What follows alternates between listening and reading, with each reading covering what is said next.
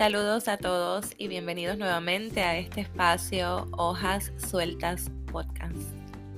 Habla Chemica Meléndez y hoy quiero compartir contigo mi reflexión sobre este 2021.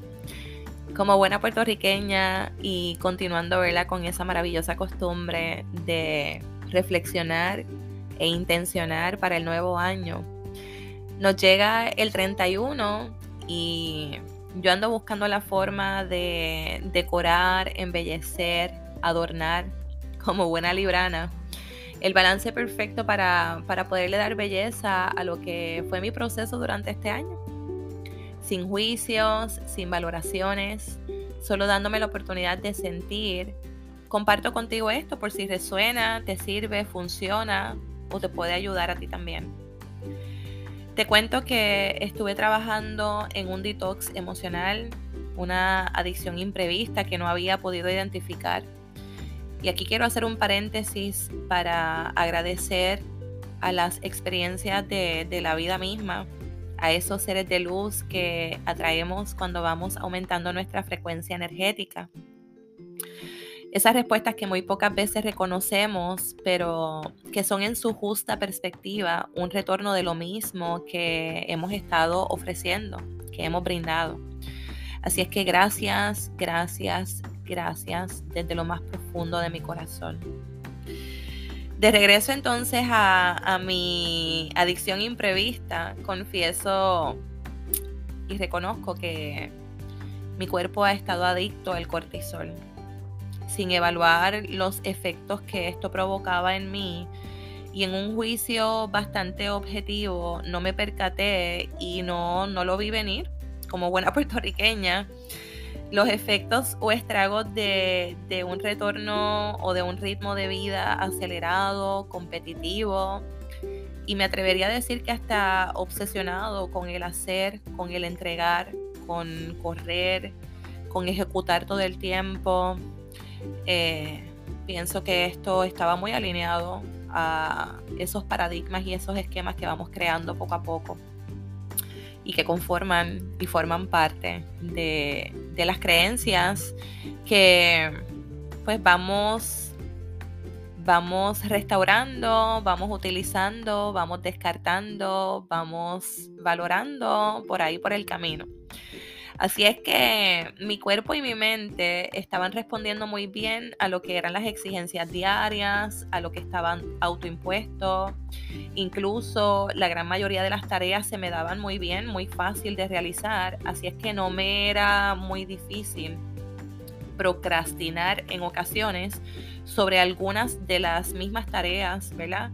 Para sumarle y dedicarme a otras agendas llenas de aspectos personales y profesionales que me hacían sentir viva y que me agradaban y se alineaban a lo que entendía tenía de sobra. Y es que, ¿verdad? Eh, creo que, que parte de mí pues consta de una buena actitud y de buena voluntad.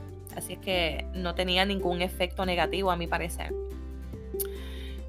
pensaba que nada tiene de malo cumplir y, aspirar a más. Tampoco puede ser negativo entregar y ofrecer, ofrecer.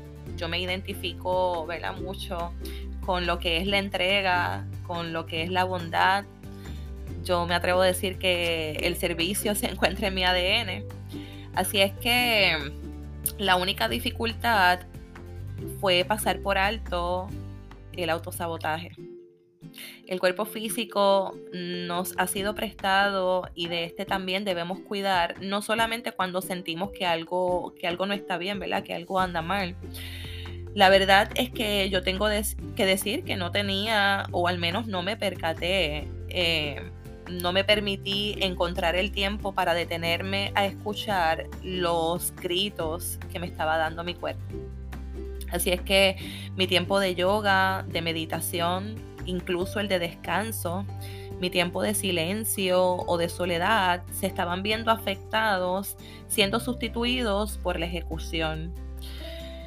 Así es que no había sentimiento de culpas ni tan siquiera un pensamiento de detección que me, que me pudiera eh, ¿verdad? activar o hacer reconocer esa señal que, me estaba dando el, el campo físico. Llegó mayo y en tan solo cinco meses que habían transcurrido del 2021 me llegó el shutdown. Fluía con la herencia evolutiva de los cambios y las exigencias del entorno de una forma adaptativa pero mi cuerpo contraatacó hasta donde le fue posible y creó patrones de reacciones, en este caso fisiológicas, cognitivas, emocionales y tengo que admitir que también conductuales. Mi cerebro estaba en un intercambio, eh, en, un centro de recompensa como, como lo hacen las drogas.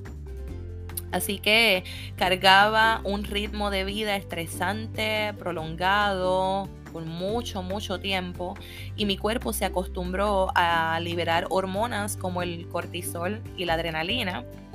Eh, también neurotransmisores como lo es la dopamina que aumentan los niveles de energía y aceleran cada vez más la actividad del sistema nervioso central. Le dediqué o me dediqué a vivir haciéndole frente a las amenazas con atenciones máximas reduje sin darme cuenta mi propia capacidad de concentración y de responder adaptativamente a los factores psicosociales. Así es que reconozco, y esto es parte de mi proceso de sanación, que cronifiqué tanto la tensión que mi cuerpo respondió de manera inicial con un problema gastrointestinal. Esto fue en incremento y espero, ¿verdad?, en el transcurso de este podcast poder hablar más sobre eso. Pero lo que sí puedo decir, ¿verdad? es, e, es que promoviendo el bienestar, pasé por alto el mío propio.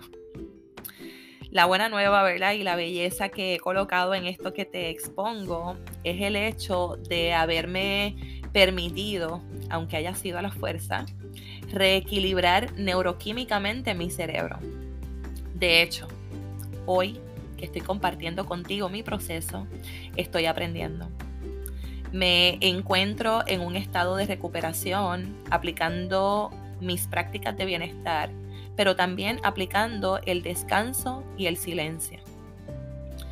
Voy abrazando a mi niña interior y le hablo y le muestro la riqueza de ir adentro. He reconocido que para entregar necesitamos recargar la fuente y aunque de manera involuntaria, ¿verdad? Pero ahora madura, libre y conscientemente me lo regalo. He ido rompiendo el hielo y en frío mi proceso con paciencia, con amor y generosidad. No le voy a negar que el exceso de cortisol continúa tocando a mi puerta y me tienta acelerar, pero hoy vulnerable, en honestidad y con mucha humildad, me reconozco en rehabilitación de regreso ante una muy justa pausa y en constante transformación. Me catalogo como una hoja suelta, fluyendo al ritmo de la vida, en este caso libre de tiempo, de exigencias y sin resistencia. Reconozco mi materia física, la valoro, cuido y escucho aspirando a que podamos caminar juntas y que esta sea mi mejor compañía en este 2022. Te exhorto a escucharte, a cuando no puedas identificar o no sepas qué hacer, ir adentro, a regalarte espacios de silencio y soledad, aun cuando entiendas que no lo necesitas. A permitirte ser vulnerable, me excuso, y a recordarte todos los días frente al espejo que eres tu mayor prioridad, pero que no es suficiente exponerlo en la palabra ni de la boca para afuera. Que debemos accionar como si realmente estuviéramos aceptando y comprendiendo que somos nuestra única y más grande prioridad. Te celebro, te admiro, te quiero y amo bonito y deseo para ti mucha cosa buena, mucha buena vibra. Bendición, que muevas la energía y que bendigas hacia adelante, y por sobre todas las cosas, que a través de este espacio nos volvamos medicina y nos podamos sostener. Mil bendiciones para ti. Namaste.